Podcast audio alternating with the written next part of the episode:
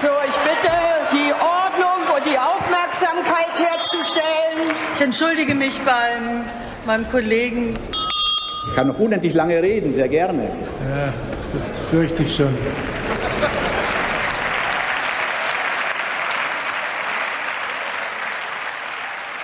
Guten Tag und herzlich willkommen zum Taz Bundestalk, dem Politik-Podcast der Taz.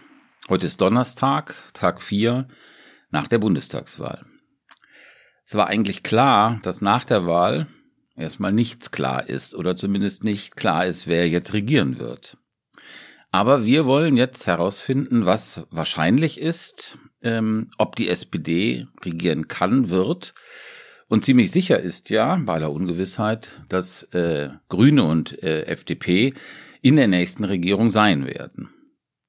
Insgesamt ist diese Wahl so ein leichter Ruck nach links gewesen. Nur die Linkspartei, äh, die ganz knapp wieder ins Parlament gekommen ist, hat irgendwie das Kunststück fertiggebracht, Opfer dieser Linksverschiebung zu werden. Also viele Fragen, vielleicht auch paar paradoxe ähm, Ereignisse. Hm, ich bin Stefan Reinecke, äh, im Taz-Parlamentsbüro zuständig für die SPD und auch die Linkspartei. Und bei mir sind Sabina Morde, Ulrich Schulte und Jasmin Kalarikal. Stellt euch kurz vor. Ja, ich bin Sabina Amorde und ich schreibe im Augenblick vor allen Dingen über die Union. Ich bin Ulrich Schulte, ich schreibe viel über die Grünen und leite das Parlamentsbüro. Hallo, ich bin Jasmin Kalarikal und ich kümmere mich um die FDP. Ja, fangen wir direkt an. Sabine, sprechen wir zuerst mal über den Wahlverlierer, eindeutig die Union. Das haben Sie ja sogar inzwischen erkannt. Ja, es hat ein bisschen gedauert, ein paar Bisschen, Tage. ja. Und die stolze Staatspartei Union ist irgendwie so eine Art äh, Drama Queen der deutschen Politik geworden, ne? Also das war früher mal die SPD und jetzt hat man so den Eindruck, es geht irgendwie alles schief. Also was schief gehen kann. Sie hatte den falschen Kandidaten, einen etwas konfusen, wirren Wahlkampf. Armin Laschet kann noch nicht mal den Wahlzettel richtig in die Urne werfen. Ähm, also was ist los mit der Union? Ja, total desolater Zustand kann man nur sagen. Also es ist eine wahnsinnig schwierige Situation. Ich meine, du hast gesagt, das war früher die Rolle der SPD. Ähm, es hat sich ja auch vertauscht, dass die SPD so wahnsinnig geschlossen in diesen Wahlkampf gegangen ist Mhm. und die Union so wahnsinnig zerstritten. Das ähm, ist auch Teil des großen Problems. Also ich meine, es wird ja viel bei Laschet jetzt ähm, äh, oder Laschet wird viel angelastet, aber man muss sagen, er ist echt nicht der Einzige, der da viele Fehler gemacht hat. Ähm, Söder hat die ganze Zeit rumgestänkert. Es war eine echt langweilige Kampagne. Es gab diese Spaltung. Die wussten gar nicht so richtig, wofür sie stehen. Also es war eine wahnsinnig schwierige Ausgangslage und dafür haben sie jetzt das, äh, die Quittung gekriegt. Okay, also die Union muss in die Opposition, sagst du. Ja, würde ich inzwischen wirklich ganz klar sagen. Also ich meine, ich finde, dass sich das täglich ähm, dramatischer darstellt, was die da, wa- was die einem da bieten, ähm, weil das fing ja dann am Wahlabend schon an. Ich meine, gut, da kann man noch sagen, die Zahlen waren eng und sie haben alle gehofft, dass sie doch noch nach vorne rutschen. Aber dazu sagen, wir haben einen Regierungsauftrag, das dann in den nächsten zwei Tagen irgendwie äh, Mhm. krampfhaft äh, wieder rückholen zu wollen, ähm, um dann von Demut zu sprechen, aber sich doch irgendwie ins Gespräch zu bringen, das ist alles so furchtbar. Und ich finde auch diese personellen Querelen, die es da gibt, also der Laschet wackelt ja sowas von und ähm, hint, da scharren alle schon mit den Hufen, die darauf warten, also die ihn jetzt noch nicht stürzen wollen, weil es könnte ja noch Jamaika werden, ähm, aber die nur darauf warten, in die erste Reihe vorzupreschen und dann noch Söder, der äh, genauso weitermacht, wie er vorher gemacht hat. Also das geht alles gar nicht. Also für Laschet heißt es im Grunde genommen entweder Kanzler oder Rentner. Ja, das kann man so sagen, weil er kann nicht, äh, er wird nicht Fraktionschef werden, das ist ganz klar, hat er auch angekündigt, wird er nicht, äh, wird er nicht machen, aber er würde natürlich auch nicht gewählt werden. Er kann nicht zurück nach NRW, das ist auch klar. Ähm, und das heißt äh, Hinterbänkler, sagen wir mal, Mhm. oder ähm, Kanzler. Wir haben ja vor einer Woche, also vor der Wahl gesprochen und da äh, auch ventiliert die äh, Rolle, die die Union dann in der Opposition hätte. Wie ist denn jetzt nach der Wahl die Einschätzung, wie groß ist denn die Gefahr, das, das war ja dein Argument, dass die Union gewissermaßen die Abgrenzung zur AfD verliert, dass sie nach rechts rutscht? Also zum Beispiel Maaßen ist ja nicht in den Bundestag gekommen, ja. Und ähm, also die, ähm, wie sieht's jetzt aus? Ist es ähm, noch immer eine Gefahr nach der Wahl? Ist sie größer, kleiner geworden? Das ist wahnsinnig schwer zu sagen. Also man kann natürlich hoffen, dass sie aus diesem Beispiel von Hans-Georg Maaßen gelernt haben, dass es eben nicht funktioniert. Dass wenn man sich an die AfD ranwamst, dass, dass man damit ähm, eine Wahl gewinnen kann, insbesondere im Osten. Das ist ja schon mal ganz gut, dass, äh, dass die, diese Message so ganz klar war. Aber trotzdem ist natürlich die Gefahr, dass ähm, in der Opposition sich die Union zerlegt oder besonders jetzt mal die CDU zerlegt und dass es da Stimmen geben wird, die sagt, das hört man jetzt auch schon, die sagt, wir müssen uns wieder klar konservativer aufstellen. Mhm. Ich meine, Merz wird als Fraktionschef gehandelt, ja, das ist ja auch, wo man denkt, okay, das soll ja jetzt die Erneuerung sein, um Gottes Willen.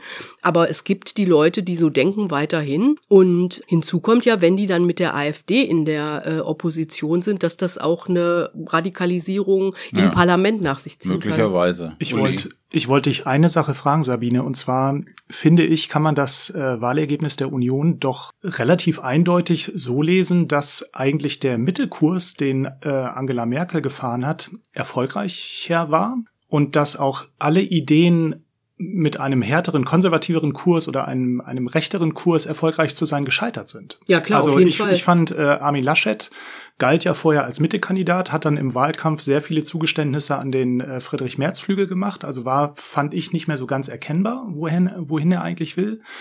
Und wenn man sich die Wechselwähler anschaut, also die, die Bewegung von der Union weg zu den anderen Parteien, dann hat die Union dramatisch in der Mitte verloren. Also ganz viele sind zur SPD äh, übergewechselt, teilweise auch zu den Grünen, aber ganz wenige zur AfD. Und ja, ja, äh, beeinflusst dieses Ergebnis den Diskurs in der Union? Also eigentlich müsste man doch sagen, jetzt dieses Rechtsblinken ist eigentlich mal erledigt. Ja, das, äh, das beeinflusst schon die, ähm, die Diskussion in der Union, weil es ist ja wirklich eindeutig. Ne? Also ähm, viel zur SPD, dann zum Grünen und zur FDP und zur AfD, da kann man eigentlich vernachlässigen. Aber Trotzdem sind nicht alle geheilt, würde ich mhm. mal sagen. Aber die Erkenntnis ist schon ganz klar, also gerade in diesem Doppelpack Maßen und diese Wählerwanderung. Ich meine, Laschet hat die Merkel-Wähler verloren, das ist, äh, das ist total klar. Mhm. Jasmin? Ähm, ich hätte auch noch mal eine Frage an dich. Angenommen, die äh, Union würde in der Opposition eher wieder ein konservatives Profil stärken. Könnte es nicht auch gleichzeitig sein, dass damit die AfD geschwächt wird? Also wäre das nicht eigentlich auch eine denkbare Option? Anstatt dass sich das gemeinsam radikalisiert? Ich weiß nicht, ob die AfD geschwächt würde, weil ich glaube, die haben inzwischen ein so gefestigtes ähm, Wähler, äh, also quasi Stammwähler, dass die werden bei der AfD bleiben. Ich glaube, dass die AfD ausmobilisiert ist, also dass es irgendwie, dass da eigentlich eine Decke erreicht ist, die sie ähm, nicht mehr, ähm, also sie werden nicht mehr mehr, mehr Wähler und Wählerinnen du bekommen, glaube ich. Insbesondere Sachsen. Oder? Ja, insbesondere, insbe insbesondere ähm, äh, in, in Sachsen und in Thüringen. Ne? Genau, genau, ja. da ist einfach jetzt mal Schicht. Also ein bisschen konservativeres äh, Profil könnte der Union schon ähm, äh, auch nutzen, das glaube ich schon. Also dieses, ähm, dass man nicht mehr so ganz klar sagen konnte, äh, also das so schwamm zwischen der SPD und der ähm, äh, der Union. Wenn sich das wieder ein bisschen klärt, das glaube ich ähm, äh, könnte ihr schon helfen. Aber ich glaube nicht. Äh, ich glaube der Punkt, dass es die AfD wirklich schwächt ist, äh, der ist abgefahren. Im Westen ist es ja auch so, da haben sie ja, äh, da ist haben die ja schon verloren.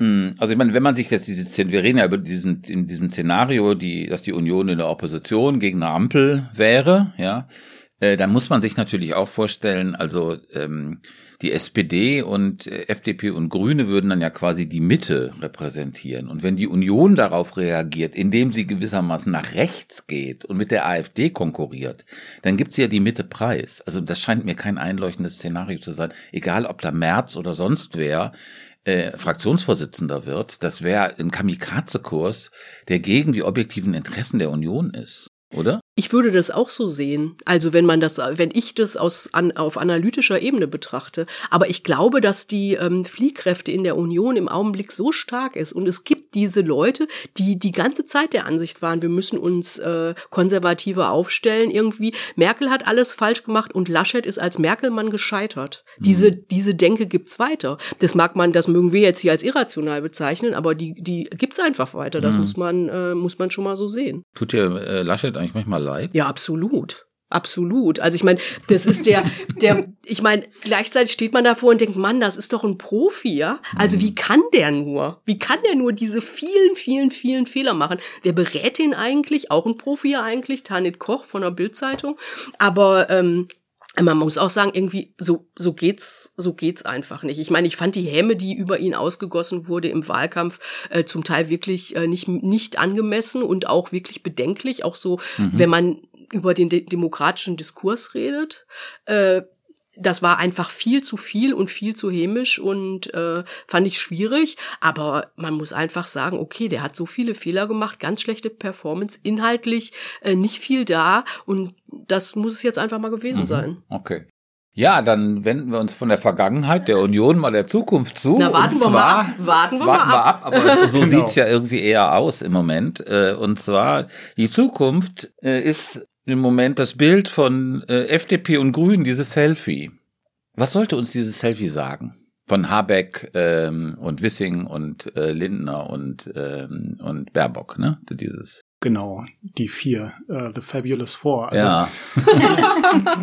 die sie gerne sein möchten. Also ich glaube, das hatte mehrere Botschaften. Äh, zum einen ist diese Art der Kommunikation wahnsinnig schlau, finde ich, weil äh, es war es war ja ein vertrauliches Treffen. Es wurde vorher nicht durchgestochen, wo es stattfindet und was Inhalte sind. Und die Kommunikation ist ja dann, wir nehmen ein äh, modernes Medium, Instagram, also da sind die hippen jungen Leute unterwegs. Wir senden im Grunde null Inhalte, also es stand ja so ein Text dabei, wir suchen das Verbinde und suchen Brücken. Und es gibt sie sogar spannende Zeiten. So, also eigentlich eine, äh, eine, eine Nullbotschaft inhaltlich aber verbunden mit irgendwie Zukunft. Ne? Und, äh, und gleichzeitig für Journalisten keine Möglichkeit, kritische Rückfragen zu stellen. Also die Form der äh, Kommunikation total modern. Und die Botschaft ist, ähm, hier spielt die Musik. Mhm. Also hier ist die neue Macht. Aber ist es dann äh, nur eine Inszenierung, eine clevere Inszenierung, weil modern und irgendwie so hip, kommt so ein bisschen hip äh, rüber, oder ist es mehr? Also ist es sozusagen eine realistische Ansage oder eine Aussage über das, äh, dieses Post-Volksparteiensystem im Grunde genommen, nämlich zu sagen, also also diese Zeiten, wo ein großer eine große also Union oder SPD gewissermaßen so einen, sich einen kleinen Partner sucht, das ist vorbei.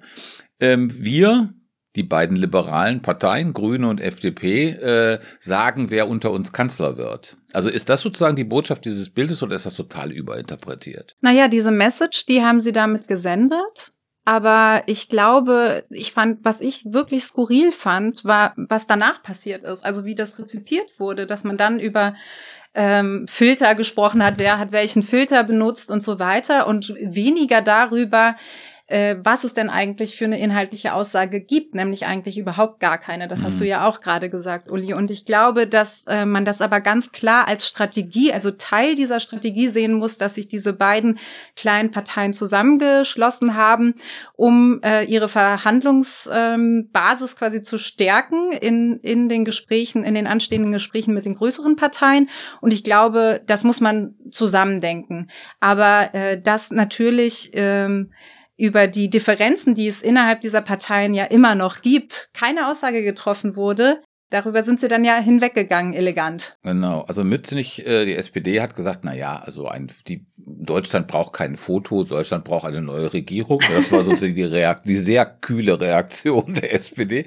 Uli, wie, sag noch mal, wie fandst du das? Ich würde das schon so sehen, dass da ähm, eine ganz klare Machtansage drin steckt auch und dass sich da auch etwas dramatisch verschoben hat im Parteiensystem allgemein. Also ich glaube, die Zeit der Volksparteien ist vorbei. Also das haben wir hier schon äh, mehrfach besprochen, brauchen wir auch nicht ausführen. Also die Union erwischt jetzt etwas, was früher die SPD erwischt hat. Und wir haben vielleicht ein Parteiensystem, wo mehrere Player so um die 20 Prozent liegen und einer sticht dann mal äh, raus, weil die Kampagne besonders gut war oder der Kandidat besonders gut war. Aber im Grunde kannst du auch mit relativ wenig Prozentpunkten inzwischen ähm, das Land führen.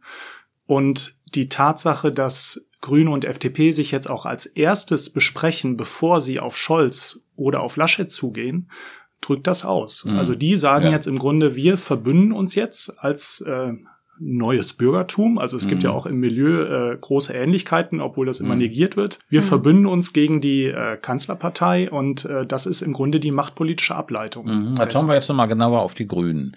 Das ist ja ein komisches Bild eigentlich. Ne? Sie haben gewonnen. Ja, sie haben gewonnen. Sie haben sehr viel gewonnen. Sie sind, glaube ich, so stark wie noch nie im Bundestag. Mhm. Und gleichzeitig haben sie so gefühlt wirklich schlimm verloren. Ja. Weil sie ja den Anspruch hatten, Kandidatin und Baerbock und so weiter. Ne? Das wissen wir ja alles. Ähm, und gleichzeitig waren sie ja völlig fixiert auf Schwarz-Grün Und das hat sich, ist jetzt Asche. Das hat sich irgendwie Luft aufgelöst. Ja. Ähm, und äh, sie neigen jetzt doch irgendwie, zumindest in öffentlichen Bekundungen, sehr zur Ampel. Und die Frage ist aber, die, gerade in diesem System, was du gerade so ein bisschen skizziert hast, ganz grob, ja, was ist denn jetzt die Rolle der Grünen in diesem Parteiensystem, wie es sich jetzt abzeichnet?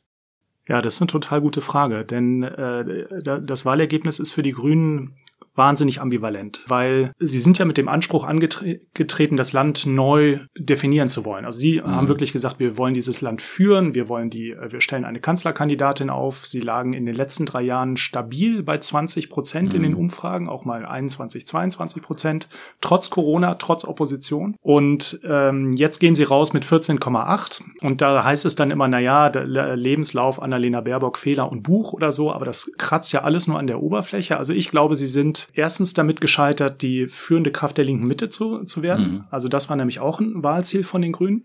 Das hat nicht funktioniert. Und ich finde, was die Grünen wahnsinnig verstört und auch zu Recht verstört, ist, wie wenig die Gesellschaft, um es jetzt mal groß zu machen, bereit für Klimaschutz ist. Also 14,8 Prozent sind dann doch eben nur unter 15 Prozent. Mhm. Und in diesem Wahlkampf war die Klimakrise so äh, existent wie noch nie. Und die Grünen haben jetzt gemerkt, eigentlich gibt es dieses Veränderungsbedürfnis, was wir vorausgesetzt haben, bereit, weil ihr es seid, also sie haben es vorausgesetzt, das war gar nicht da. Und das ist für die Grünen äh, eine, eine ganz dramatische Botschaft. Das ist aber auch eine gewisse Hybris drin gewesen in diesem bereit, weil ihr es seid. Ne? Also erstmal möchte man ja auch ungern geduzt werden ja, voll, im Wahlkampf. Ne? Ja. Und also das war ja so eine etwas ungute Mischung von so randschmeißerisch und so ein bisschen Überforderung. Das hat nicht so gut funktioniert, Sabine. Ich wollte zwei Sachen sagen. Einmal, ähm, ich, ich glaube ja, dass die Grünen im Vorfeld die ganze Zeit überbewertet waren. Also dass diese mhm. Umfragen, dass das auch so ein Hype war, der, ähm, also ich hatte relativ lange Zweifel daran, ob das irgendwie wirklich so funktionieren wird. Das ist der eine Punkt, den ich gerne sagen wollte. Und der andere mhm. ist, die für die Grünen ist doch jetzt die Gefahr total groß, dass das zurückgeschraubt äh, wird, woran sie sich jetzt äh, zwei Jahre lang abgearbeitet haben, nämlich dass sie nicht mehr nur auf Klima reduziert werden. Und genau als die Klimapartei werden sie jetzt in diese Koalitionsverhandlungen ja. gehen. Und und das ist doch eigentlich auch eine schwierige Situation, genau. oder? Ja, ja, die Grünen haben sich dann auf den letzten Metern des Wahlkampfes wirklich verengt auf ihr äh, ja. Hauptthema, weil sie auch im Grunde retten mussten, was zu retten ist.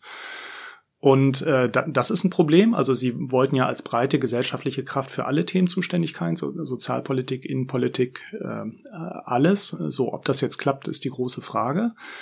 Und nochmal zu der Frage, äh, wie also wie überbewertet waren die eigentlich? Man muss, wenn man sich die Wahlergebnisse der letzten drei Jahre anguckt, schon sagen, dass sie in mehreren Wahlen diesen hohen Anspruch eingelöst haben. Also die Europawahl, ich habe das Ergebnis jetzt nicht, mhm. ehrlich gesagt, genau im Kopf, 22 Punkte mhm. oder so ähm, äh, die Wahl in Bayern, wo sie gegen die CSU massiv dazu gewonnen haben. Also im Grunde so stark, dass äh, Markus Söder seine komplette Strategie umgeschmissen hat. Söder das auch echt die, die Hessen, hat, die Hessenwahl Hessen. aus einer schwarz-grünen Regierung, äh, wahnsinnig starkes Ergebnis mhm. in Hessen. Also das heißt Baden-Württemberg.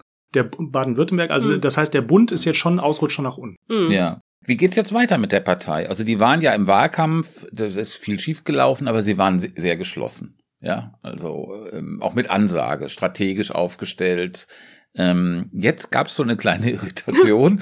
äh, Habeck will Vizekanzler werden, wo alle sagen, wie Habeck will Vizekanzler werden. Was ist das denn? Wir haben doch immer so eine Regierung, wir haben noch einen Kanzler. So, was ist das für eine spooky Neuigkeit?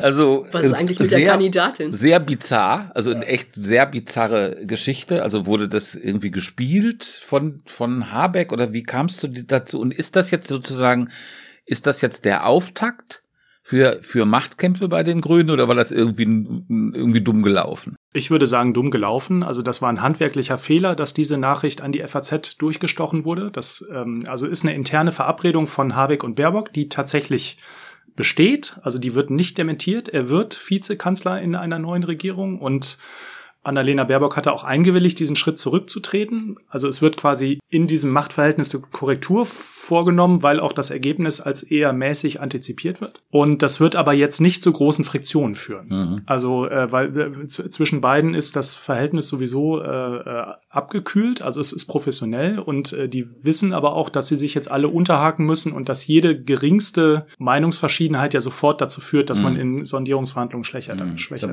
Ja, ich wollte mal kurz fragen Ähm, stimmt es, dass ähm, das lange her ist, dass die das vereinbart haben? Weil ich finde, es ist eine wichtige Frage dafür, wie man das beurteilt. Weil wenn sie, wenn sie quasi ähm, zu Beginn des Wahlkampfs oder als sie geklärt haben, wer Kanzlerkandidatin wird, ähm, das quasi der Deal war, dann würde ich das anders bewerten, als wenn, ähm, wenn Baerbock da jetzt kurz mal ähm, runtergeschubst wird, sozusagen. Äh, das wird mir so erzählt. Also mir wird es so erzählt, dass es diese Verabredung, entsprechende personelle Konsequenzen auch zu ziehen, schon im April getroffen wurde, also vor der Nominierung von Baerbock als Kanzlerkandidatin. Allerdings bin ich immer so ein bisschen, also, also erstmal lügen sie einem ja auch gnadenlos ins Gesicht, auch unter drei. Ähm, und, Ach, und das um bei das, deiner Partei um, auch. Um das für, für die Hörerin vielleicht auch mal transparent zu machen. Und äh, zum Zweiten hat die das Ergebnis natürlich schon sehr durchgeschüttelt. Also es kann schon sein, dass es da, also dass es vielleicht eine vage Verabredung gab, wo aber zum Beispiel das Wort Vizekanzler gar nicht auftauchte. Kann ja sein. Und dass dann Habeck nach der Wahl äh, einfach mal gesagt hat, so jetzt äh, aber mal Phase. Also genau weiß man es nicht, aber es wird so erzählt, als ob es da eine Verabredung gegeben hat. Aber ich meine, wäre es nicht auch irgendwie okay? Also ich meine, Baerbock war die Kandidatin, Baerbock hat Fehler gemacht, du hast gerade darauf hingewiesen, es, es gibt zwar, hat es schon öfter gegeben, dass die grünen Umfragen besser waren als bei der Bundestagswahl, aber sie haben bei den Landtagswahlen war es anders. Also es gibt schon einen Fehler von dieser Kandidatin. Sie hat den ja auch sehr oft zugegeben und dann zu sagen, na ja, also äh, dass das jetzt nicht der rote Teppich irgendwie ins Außenministerium ist oder zum Vizekanzler, zur Vizekanzlerin, ich meine, das ist doch relativ normal, oder? Ja. Egal wie, wann, wann auch immer das irgendwie äh, festgelegt wurde. Nee, ich finde, es macht einen Unterschied, weil ähm, äh, ich mich schon frage, inwieweit da eben irgendwie diese Frauengeschichte äh, eine Rolle spielt. Das ist ja, ich meine, das wird ja auch im Netz breit diskutiert, ist das jetzt sexistisch oder nicht, ja? Soweit würde ich nicht gehen, aber ich finde, wenn klar ist, dass die das damals vereinbart haben, sozusagen, wenn wir unter 16, 17 Prozent bleiben, dann, dann tauschen wir jetzt mal die Rollen, dann ist das was anderes, weil ich mich tatsächlich frage, ob das auch so wäre, wenn Baerbock keine Frau wäre. Also ob das was, ob das ein Faktor ist. Und äh, da bin ich noch nicht so richtig zum Ende gekommen, mhm. aber ich mhm. finde das zumindest, dass man da mal drüber nachdenken kann. Mhm. Ja. Sehe ich ehrlich gesagt ähnlich. Ich habe da auch keine richtige Haltung zu. Ich finde das aber nicht, ähm, ich finde das nicht so ein schlimmen Schritt. Also ich bewerte das als nicht ähm, extrem abwegig, so wie du das auch gesagt mhm. hast, Stefan. Ähm, dass, äh, dass man dann Habeck auch als Vizekanzler denkt. Aber ich, ich wollte nur eine Kleinigkeit nochmal sagen. Vielleicht, Uli, kannst du noch mal kurz erklären, was unter drei heißt? Ich glaube, das wissen so. gar nicht alle. Stimmt, ja. Stimmt. Hm. Also es gibt einen äh, Code unter Journalisten und Politikern äh, unter eins, unter zwei oder unter drei. Also man verabredet vorher, unter welchem Code man spricht. Unter eins bedeutet, man darf wörtlich zitieren, also auch mit Nennung des Namens. Unter zwei bedeutet, man darf anonymisiert zitieren, also das Zitat steht dann in der Zeitung und dann steht dahinter, heißt es in SPD-Kreisen oder heißt es in der Regierung. Und unter drei bedeutet, man muss es eigentlich äh, vergessen, was der Politiker oder die Politikerin einem erzählt hat, oder man muss es irgendwie wahnsinnig verklausulieren. Okay, dann frage ich dich jetzt mal unter eins. Ja. Was wollen die Grünen eigentlich? Wollen die jetzt wirklich die Ampel? Oder ist das, ist das Konsens? Ich meine, der Kretschmann ne, blinkt ja in eine ganz andere Richtung. Der will ja Jamaika, ganz offensichtlich. Also wie, wie ist da die Lage? Also ich, ich glaube, im Moment gibt es eine klare Präferenz für die Ampel, weil ähm, aus unterschiedlichen Gründen. Also die einen äh, denken das eher so taktisch und sagen, die Union ist ja im Moment so desolat aufgestellt und so mhm. fragil dass dieses Bündnis keine Zukunft hat. Äh, die anderen denken das inhaltlich. Die sagen, wir haben mit der SPD einfach die größten Schnittmengen, also der komplette sozialpolitische und auch teilweise steuerpolitische Bereich, da kannst du ja die Programme übereinanderlegen, da, das ist einfach dasselbe, Kindergrundsicherung, Mindestlohn und so weiter. Mhm. Allerdings gibt es da noch einen geheimen äh, Plan, will ich es nicht nennen, aber sozusagen ein, ein großes Geheimargument, ähm, was dann doch für Jamaika spricht. Deswegen würde ich sagen, äh, diese Option ist auf keinen Fall aus dem Spiel. Äh, nämlich, äh, du findest gerade bei Grün Realos immer dieses Argument, äh, man muss die Union in der gesellschaftlichen Mitte halten. Also man muss aufpassen, dass sie nicht wegrutschen. Also da steckt so ein bisschen die Befürchtung dahinter, wenn die Union äh, in die Opposition geht neben der AfD und dann gegen sozusagen progressives Bündnis opponieren muss, dann radikalisieren die sich, dann passieren ganz schlimme Sachen und dann geht Deutschland baden. So und also ich halte dieses Argument für äh, großen Quatsch. Das hat auch sowas ähm, äh, überhebliches, sich selbst zuständig zu erklären für Klärungsprozesse, die eigentlich eine andere Partei mhm. äh, äh, mit sich ausmachen muss. Aber dieses Argument höre ich immer wieder, gerade auch im Mhm. realpolitischen Flügel. Kretschmann denkt das sehr stark und ähm, ich würde auch unterstellen, dass Robert Habeck diese Tendenz hat. Also wenn man äh, seine Bücher liest, dann findet man dieses zentristische Argument immer wieder an ganz vielen Stellen. Und deswegen, ähm, wenn Olaf Scholz bei der Ampel einen Fehler macht, dann haben wir plötzlich eine neue Das Situation. ist ganz bestimmt so. Ich, wobei, also dieses Argument, finde ich, ist noch mal schwächer geworden durch diese Wahl. Weil wir haben ja keinen Kulturkampf gehabt. Hm. Ne, das hätte man ja denken können, ne? wenn man so die Feuilletons vor einem halben Jahr oder vor einem Jahr liest, ne, denkt man sich, meine Güte, das hier ist deutlich auf so ein US-Szenario, ne, Mhm. wo sich die Leute irgendwie ähm, verfeinden wegen dem Gendersternchen oder so. Wir haben eine Bundestagswahl er erlebt, wo das irgendwie irgendwo ganz hinten äh, eine Rolle gespielt hat. Da ging es um Klima, da ging es um soziale Fragen, also diese politischen Kernfragen. Und das hat und insofern äh, hat man ja gesehen, äh, also wenn es ernst wird, geht es um diese harten politischen Themen und nicht um diese identitätspolitischen Fragen, Ja, die ich- natürlich ein unheimliches Verhetzungspotenzial von rechts haben. Ja. Aber äh, das spricht auch noch ein bisschen dagegen, also gegen diese Fantasie, dass da die, die Union sich sozusagen äh, ähm, nach rechts total äh, radikalisieren würde. Ich, ich finde auch am. Ende ist es ja auch ein undum, undemokratisches Argument. Also die Union darf nicht in die Opposition gehen. Come on. Also wo, wo sind wir denn hier? Also Ja. das finde ich völlig albern. Also Aber ein bisschen Nordkorea-mäßig. Ja, ich finde auch Ja. nicht, dass es die Aufgabe der Grünen ist. Also Ja. das muss die Union schon selber klar kriegen. Genau. ja, die Grünen sind ja immer so Helikopter, Helikopter-Dad-mäßig drauf. Jetzt, jetzt mal für die Union. Ja, Ah. gut. Ja, Jasmin, jetzt müssen wir uns natürlich die äh, FDP angucken, die Mhm. ja in einer Schlüsselrolle ist. Ja. Ja. Wie sieht denn das aus? Also traut die FDP der Union noch? Also die sagen ja, sie eigentlich wollen sie Jamaika, das ist sozusagen, da gibt es die größten Schnittmengen und so weiter. Aber trauen Sie Laschet zu, da eine stabile Regierung hinzukriegen oder wanken Sie da? Also das ist eine gute Frage. Ich weiß es nicht. Und ähm, ich glaube aber, dass das echt ein wichtiger Punkt ist. Also äh, das hast du ja im Grunde genommen auch schon für die Grünen argumentiert, diese Frage, wie ähm, entscheidend und wie stabil ist die Union jetzt eigentlich? Und Mhm. ich glaube, ähm, dass das natürlich auch in der FDP diskutiert werden wird, inwiefern vielleicht eine Ampel äh, viel stabiler sein kann als Regierung als Jamaika. Ich, ähm, aber offen wird das nicht äh, kommuniziert. Mhm. Ein erstaunliches Ergebnis dieser Wahl war ja die, dass die bei den Erstwählern so Mhm. blendend abgeschnitten haben, was irgendwie niemand so richtig auf dem Plan hatte. Auch in der Taz haben wir alle gedacht, Jugend, die sind doch alle irgendwie bei Fridays for Future, jetzt wählen die aber seltsamerweise FDP. Verändert das jetzt die Haltung oder das Selbstverständnis der FDP? Also mich hat das nicht verwundert und es war schon irgendwie vorher klar, dass die stark sind äh, bei jungen Wählern. Und jetzt hat das, glaube ich, durch die Corona-Pandemie, wo dann Freiheit Mhm. vielleicht äh, nochmal einen anderen Stellenwert bekommen hat und äh, wie sich die FDP da ähm, positioniert hat, vielleicht auch nochmal ähm, eine andere Wendung genommen.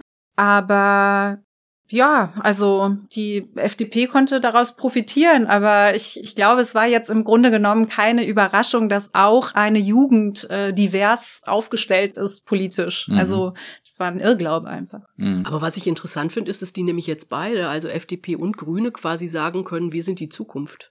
Und das ist schon ein total starkes Argument. Also Genau. zu sagen, die unter 30-Jährigen, da haben wir die Mehrheit und wir Absolut. müssen uns jetzt irgendwie zusammentun, damit wir diese, ähm, diesen Aufbruch sozusagen auch in eine Regierung tragen können. Das ist schon ein starkes Motiv.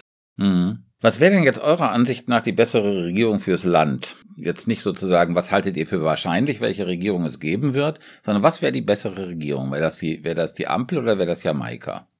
Sabine. Also ich würde ganz klar sagen, dass die Ampel die bessere Regierung wäre, weil das inhaltlich die stärkeren Themen sind, soziale Gerechtigkeit. Äh, Wie das mit Klima ist, bin ich mir nicht so ganz sicher, ob äh, tatsächlich in der Ampel mehr Klimaschutz durchbringbar ist. Das äh, weiß ich nicht so genau.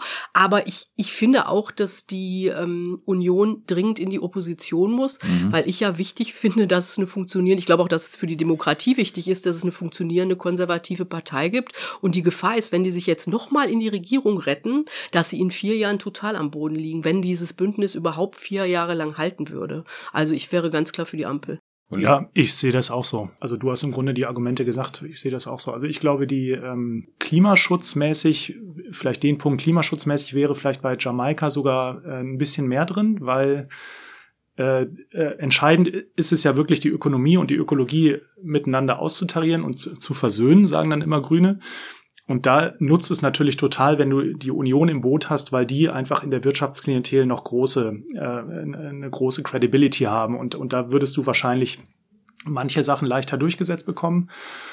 Äh, ich hätte bei Jamaika immer die Sorge, dass der soziale Aspekt unter die Räder gerät, also dass wirklich Leute, die wenig verdienen, die Absolut. wenig Geld haben, die kein Vermögen haben, dass die einfach nicht stattfinden in dieser Koalition. Mhm. Und da hätte ich die Hoffnung, dass das unter einem SPD-Kanzler nicht passiert Mhm. oder nicht so stark passiert. Jasmin? Hm.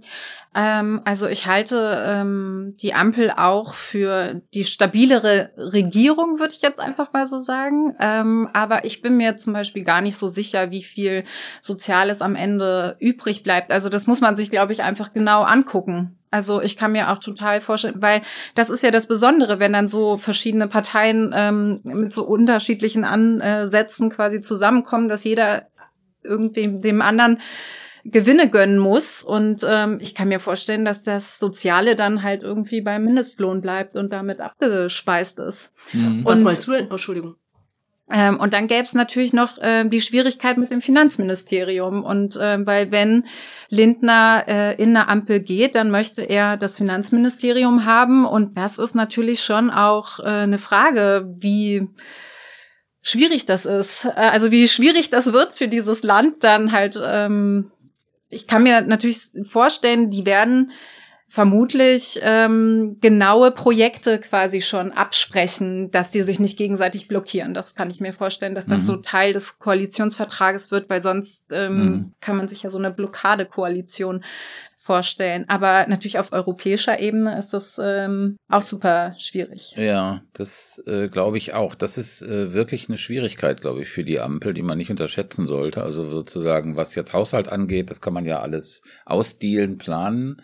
Aber ähm, wenn man sich vorstellt, also Deutschland hat, würde ich sagen, in ähm, war ja lange hat ja blockiert, ne? Also Vergemeinschaftung von Schulden etc. pp. Das hat jetzt Merkel am Schluss im Grunde genommen bei Corona nachgegeben mit dem 750 Milliarden äh, Paket, was ein echter Fortschritt war.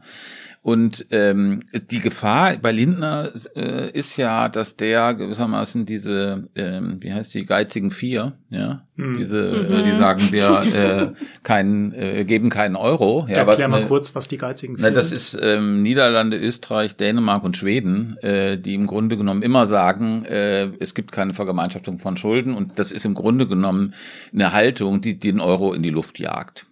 Und das ist ein handelbares Problem bis jetzt. Aber wenn man sich jetzt vorstellt, es würde so eine Regression geben in Deutschland, ja, und die Deutschen würden zurückkehren zu dieser Haltung von Merkel 2009, in dieser Situation, dann äh, wären das eben nicht nur ein handelbares Problem, sondern wenn Deutschland sozusagen, wenn das dann geizige fünf sind, äh, wäre das eine unglaubliche Blockade für die für die EU. Und da liegt, glaube ich, für die für die Ampel ein echtes Problem, ja, weil Lindner das ja auch gesetzt hat. Der hat ja gesagt, äh, ich werde Finanzminister und ne Ja. äh, für für die und das ist, glaube ich, ein echt kniffliger Punkt. Ja, und es ist ja auch so, dass das jetzt schon auf europäischer Ebene so diskutiert äh, wird und ähm, dass natürlich die ähm, verschuldeten Staaten wie Italien oder äh, Griechenland, die haben natürlich Angst vor diesem Szenario, dass Mhm. Lindner äh, Finanzminister wird. Hm. Ja. Ja, Wir sollten mal über würde, die SPD würde reden, oder? eigentlich Olaf Scholz, ja, ich wollte gerade versuchen, elegant Mach überzuleiten. mal. würde, äh, würde Olaf Scholz Christian Lindner diese Eintrittskarte für die Ampel überreichen? Also das Finanzministerium? Natürlich. Also das ist ja, äh, also Scholz sendet ja die ganze Zeit äh, Ampel kein Problem. Das wird eine verlässliche Koalition. Wir werden dann auch wiedergewählt. Also es geht jetzt gar nicht sozusagen. Also hier wird sozusagen eine, ja, gewissermaßen aus einem gewissen Machtlogik geborene äh, Koalition, dann die Ampel zu einer Erzählung veredelt im Moment gerade von sozialdemokratischer Seite. Ja, also das war das, was man schon immer wollte. So, sogar die SPD-Linke irgendwie kriegt ganz leuchtende Augen neuerdings, wenn von der FDP die Rede ist. Ja, das war vor vier Wochen noch nicht so, wenn ich mich da recht entsinne. Aber äh, Scholz will und ähm, hat damit im Grunde um die Partei und die Fraktion äh, hundertprozentig hinter sich, erstaunlicherweise. Noch. Gilt es auch für die, ähm, für diesen ganzen Jungflügel in der, äh, in der SPD-Fraktion? Äh, du, ja, dieses, du meinst dieses Viertel Jusos Ja. in der Fraktion. Das ist ja interessant, finde ich. Ja, ähm, das ist total interessant. Also ich, ähm, ehrlich gesagt, ähm, habe hab ich gestern mit ein paar äh, ähm, sozialdemokratischen Abgeordneten geredet, die haben gesagt, naja, wir kennen die ja auch nicht. Also, und ich kenne sie auch nicht. Und äh, die Konservativen, die jetzt sagen, ja, da ist die neue Kampftruppe von Kevin Kühnert und die wird alles äh, irgendwie in 0, nix in Scherben hauen, die kennen die auch nicht. Ich würde mal sagen, erfahrungsgemäß Naja. sind die Jusos nicht so wild, wie sie in manchen bürgerlichen Blättern gezeichnet werden. Wollte ich gerade sagen, es gab so ein Video auf Twitter, wo die nacheinander Genau. auftreten und Reizend. man hat schon das Gefühl, Ja. das sind sehr reizende junge Leute. und dann Reizende braucht man sich, Leute. glaube ich, um Deutschland keine Sorgen und die machen, sind, wenn die äh, mitbestimmen. sind vibrieren irgendwie vor Bedeutung und Energie und Ja. sind also ein bisschen nervös. Also das war gestern irgendwie eine rührende Szene, ja, wie die dann da stehen und irgendwie dann für Twitter irgendwelche Botschaften, ja, und sie haben jetzt einen Laptop bekommen. Das war so ein bisschen Klassenfahrtgruf. also dass da sozusagen jetzt die sozialistische Kampftruppe einmarschiert, den Eindruck konnte man also gestern bei der ähm, Konstituierung der Fraktion schwerlich haben, ja. Sag mal, und was treibt Mütze nicht, der ständig merkwürdige Signale sendet? Ich habe jetzt, äh, ich habe jetzt leider kein Zitat im Kopf, aber ich habe jetzt mir ist es jetzt in den letzten Tagen ein paar Mal aufgefallen, dass der so Spitzen, also zum Beispiel auch gegen die Grünen. Absolut. Er hat gesagt, er musste schmunzeln, als die, als die gesagt haben, wir verabreden uns jetzt erstmal zu zweit. Dann gab es gestern das Zitat, was du schon gesagt hast, so, ja, ja, ein Foto ist ganz gut und schön, aber Ach, jetzt genau, muss man mal die genau, Republik regieren, so, ne? Also es ist so ein bisschen abfällig. Mhm. Ja, er hat ja gesagt, naja, das ist ganz schön, wenn die sich treffen. Die hatten ja früher Probleme 2017. also, ne, das, also das war ja ganz klar. Also ne, die, dieses, dieses äh, Selfie war sozusagen die gesteuerte, gezielte Aussage, wir sind die Zukunft Mhm. ne, von Grünen und FDP. Und Mützenich sagte, ja, die haben da müssen da Ver Vergangenheitsbewältigung machen. Irgendwie lasst die mal. Ja, die müssen noch ein bisschen spielen, ehe sie zu den wichtigen Parteien dürfen. Ähm, ja, da ist so eine Tonalität drin ähm, die so ein bisschen was Schwieriges hat. Ne? Also, ähm, und Mützenich neigt ja nicht dazu. Mützenich ist ein ganz freundlicher, verbindlicher äh, äh, Politiker. Das heißt, das ist Strategie? Ähm, nee, Strategie, ich glaube ich nicht. Ich glaube, es gibt so ein bisschen die Gefahr bei der SPD. Äh, Das ist aber zu früh, um das wirklich zu sagen, dass das so kommen wird. Aber es gibt die Gefahr, es gibt Indizien dafür, dass die denken, okay, ist wieder wie früher. Hm. Ja, Hm. wie bei Schröder. Ja, also wir sind wieder die große Partei und jetzt die Kleinen, die dürfen dann kommen und ne, Koch und Kellner so ein bisschen, ne, das ist natürlich nicht so. Das ist eine Realitätsverkennung. Es ist, es ist nicht so. Wir haben es ja vorhin schon angesprochen. Und ähm, ich würde aber nicht sagen, dass das jetzt sozusagen eine Strategie ist oder dass das jetzt schon so definiert ist, sondern es ist mehr, was man bei denen merkt, ist, die sind so froh, die sind so erleichtert, dass Mhm. diese Depression, also das war ja, die waren ja furchtbar die letzten Kann man ja Jahre. auch nachvollziehen, muss man Und, die, sagen. und sie Mhm. wollen natürlich deswegen die Ampel unbedingt jetzt, weil, ich meine, das wäre ja auch bizarr. Die haben Wahl, fast alle Wahlen verloren und immer regiert. Und jetzt gewinnen sie einmal eine Wahl und dann sollen sie in die Opposition.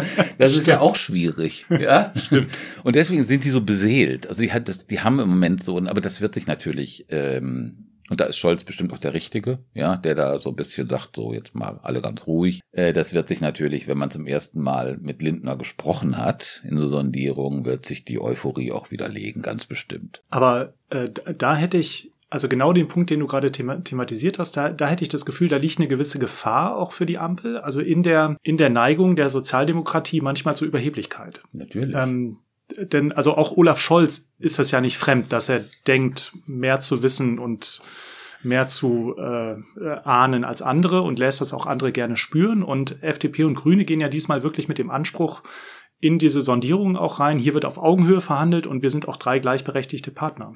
Also äh, halten die Sozis das durch, angemessen bescheiden zu sein? Das müssen sie. Also, äh, wenn sie das nicht machen, wenn sie das nicht verstehen, also wenn sie wirklich denken, wir haben 1998, Dann jagen dann- sie die nach Jamaika. dann äh, jagen sie die Grünen und die FDP nach Jamaika. Also es gibt ja sozusagen diese inhaltlichen Aspekte, ja, die wirklich wichtig sind, zentral sind, ja, politische Fragen, Lindner, EU und so weiter. Aber es gibt ja auch diese Chemiefragen. Genau. Ja, also diese persönlichen Fragen. Das ist, das, ich habe das früher für nicht immer für nicht so wichtig gehalten, aber das war ein Irrtum. Das ist unheimlich wichtig, ob die Leute sich vertrauen, ob da, ob man da so von oben nach unten runternäselt, ob, ob sich jemand da schlecht behandelt fühlt. Also das ist ein bisschen Grund wie in wie in einer Taz. Jasmin. Ich habe noch eine Frage an dich, Stefan, und zwar, wie beobachtest du denn die Stimmung innerhalb ähm, der SPD, wird denn da auch so ein bisschen geguckt, warum waren wir denn eigentlich so stark und ist, wie sehr sind wir selbst dafür verantwortlich? Weil natürlich die, die Linkspartei, wir hatten das ja am Anfang ähm, gesagt, die ist so knapp reingekommen, aber die haben natürlich auch äh, Stimmen an die SPD verloren. Wie schätzt du das ein? Also ich glaube, das Bewusstsein darüber, dass sie unheimlich profitiert haben von der Schwäche der Konkurrenz, also Union und Grüne, das ist nicht so im Vordergrund, ja, sondern sie äh, Dafür freuen sie sich zu viel. Sie, sie oder? freuen sich zu viel und sie sagen, das ist Scholz. Ja, also alle sagen, ja auch die Linken haben das sofort gesagt am Wahlamt. Ja, das ist ein Erfolg der SPD, der ganzen SPD, aber vor allem von Scholz. Und Scholz ist die absolute Schlüsselfigur und der hat das Sagen da. Das ist also eine ganz klare äh, äh, hierarchische Anordnung. Das ist vollkommen klar, wer da, äh, wer da ähm, die, die Schlüsselfigur ist. Und davon wird unheimlich viel abhängen jetzt. Also sowohl gegenüber den anderen Parteien von Scholz aus, also der, da gibt's gibt's ja diese Geschichten aus Hamburg, ne? Ähm, und diese alte Arroganz, die die Grünen ja auch immer wahnsinnig geärgert hat, ne? die, ähm, äh, dass, dass die SPD die so behandelt hat wie so, eigentlich ge gehörtet ihr doch mal zu uns, aber ihr dürft jetzt auch mitregieren. Und aber auch innerparteilich. Also ob Scholz sozusagen das hinkriegt, diesen linken Flügel zu integrieren. Das ist natürlich ein totales äh, Plus von Laschet, ne? Also dieses, äh, dass der dieses Image hat und das ja in, NRW anscheinend auch so ist, dass er das eben nicht macht. Also nicht diese Koch- und Kellner-Sache so klar mhm. ausspielt. Ich meine, wenn man, ähm, ist natürlich die, Lage der Union ist desolat und so, aber wenn man das jetzt mal alles außen vor lässt, dann ist, äh, äh, ist das in der Abwägung ähm, zwischen Laschet und Scholz natürlich ein absolutes Plus für Laschet, auch mit der Erfahrung der FDP in Nordrhein-Westfalen. Mhm. Vielleicht ganz kurz, was mir noch so, du hast noch Linkspartei angesprochen. Ähm, ja, das äh, ist ähm, wirklich ein Einschnitt, ja, dass die äh, so ein so miserables Ergebnis haben. Und äh, die haben wirklich das Problem, ein existenzielles Problem, würde ich sagen. Also, weil nicht klar ist, wofür gibt es diese Partei. Also die haben ja überall verloren. Die sind im Grunde genommen im Westen jetzt, wenn man die Stadtstaaten rausrechnet, ist das, haben die, glaube ich, 2,7 Prozent bekommen. Also da ist, äh, die haben keine, keine Verankerung, das, das sieht man. Und die existenzielle Frage ist, haben die einen Platz neben einer SPD, die 12 Euro Mindestlohn äh, für sich reklamiert? Und die Frage ist offen, würde ich sagen. Ich habe da zwei Fragen zu. Einmal, wie groß ist denn der Faktor Sarah Wagenknecht in dieser ganzen, äh, äh, im, im Ende sozusagen? Und ähm, diese Afghanistan-Abstimmung. Ja. Wie groß ist ja, die Spiel, Spiel, welche Rolle spielt die oder hat die gespielt? Also Katja Gipping hat das ja im Taz-Interview gesagt, dass sie äh, das gehört hat und ich das glaube ich auch, halte ich für äh, solide ähm, dass die Leute einfach nicht verstanden haben, warum die Linkspartei da also sozusagen so fundamentalistisch äh, argumentiert hat und gesagt hat, wir, wir, wir enthalten uns oder stimmen sogar teilweise mit. Nein, das hat, war nicht kommunizierbar. Das wusste die Linkspartei im Grunde genommen auch. Ne? Sarah Wagenknecht ist deswegen schwierig, weil ähm, also in zwei Schlüsselfragen, Migration und Klima, hatte die Linkspartei immer eine doppelte Botschaft. Bei Migration hat sie gesagt, war sie sozusagen im Grunde genommen ein Teil für offene Grenzen und Sarah Wagenknecht genau fürs Gegenteil. Bei Klimawandel gibt sozusagen, sind sie radikaler als die Grünen, aber es gibt einen Flügel, Sarah Wagenknecht, Klaus Ernst und so weiter, die sind im Grunde genommen rechts von der SPD in Klimafragen. Und das ist wirklich das Problem. Ja. Und ähm, ganz, für ganz schwierig halte ich vielleicht zum Schluss noch, wie jetzt der linke Flügel und Wagenknecht diese Niederlage reflektieren. Die sagen nämlich, äh, unser Problem war, wir haben uns zu sehr an Rot-Grün gehängt und äh, zu oft gesagt, wir wollen mit denen regieren. Und da muss ich sagen, also das ist, da bin ich, das macht mich irgendwie echt ein bisschen sprachlos. Die haben also mehr als 1,1 Millionen Wähler, glaube ich, hat die Linkspartei in SPD und Grüne verloren. Mhm. Und das Erklärungsmuster ist jetzt, weil wir mit SPD und Grünen regieren wollten. Deswegen haben die 1,1 Millionen Wähler an SPD und Grüne verloren. Wer glaubt das denn? Also das ist im Grunde genommen so ein Sektenbewusstsein, finde ich, ja, wo man, egal was passiert, immer nur das einzige, das, das eigene Muster draufklebt. Und das ist äh, wirklich fatal. Wenn man jetzt mal davon ausgeht, dass die Linkspartei eine wichtige Rolle spielt in der Parteienlandschaft, was müsste da denn passieren, damit die irgendwie die Kurve kriegen? Also die haben, das ist wirklich eine komplexe Frage, das sprengt jetzt den zeitlichen Rahmen, glaube ich. Das ist wirklich schwierig. Ich würde nur Folgendes ganz kurz dazu sagen. Die hat eine Chance, in einer, ähm, wenn es eine Ampelregierung gibt weil sie dann sozusagen die SPD, die wird da sozusagen Lücken lassen bei sozialer Gerechtigkeit angreifen kann. Wenn es Jamaika gibt, äh, hat sie aber ich oh, kaum, kaum Spielraum.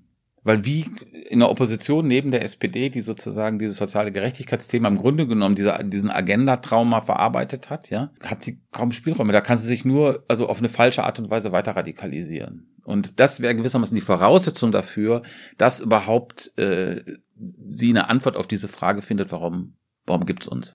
Wir können mal eine andere Folge dazu machen, zu ja. den Fragen, wie sich diese beiden runtergewirtschafteten Parteien, äh, nämlich Linkspartei und Union, irgendwie wie die die Kurve kriegen können. Das ist eine interessante ja, das Frage. Das ist eine interessante Frage. Das, das, das machen wir vielleicht nächstes Mal. Und jetzt, äh, ja, danke ich euch für das Gespräch. Ja, diese ganzen komplexen Sachverhalte so zumindest äh, angeleuchtet. Wenn ihr Fragen habt äh, oder Anmerkungen oder Kommentare habt, dann ähm, schreibt eine Mail, könnt ihr eine Mail schreiben, wenn ihr wollt, an bundestalk.taz.de. Danke für euer Interesse und wir hören uns in zwei Wochen wieder. Vielleicht Ciao. wissen wir dann ja schon mehr. Tschüss. Ja, tschüss. Tschüss. So, wir sind damit am Schluss unserer heutigen Tagesordnung. Die Sitzung ist geschlossen.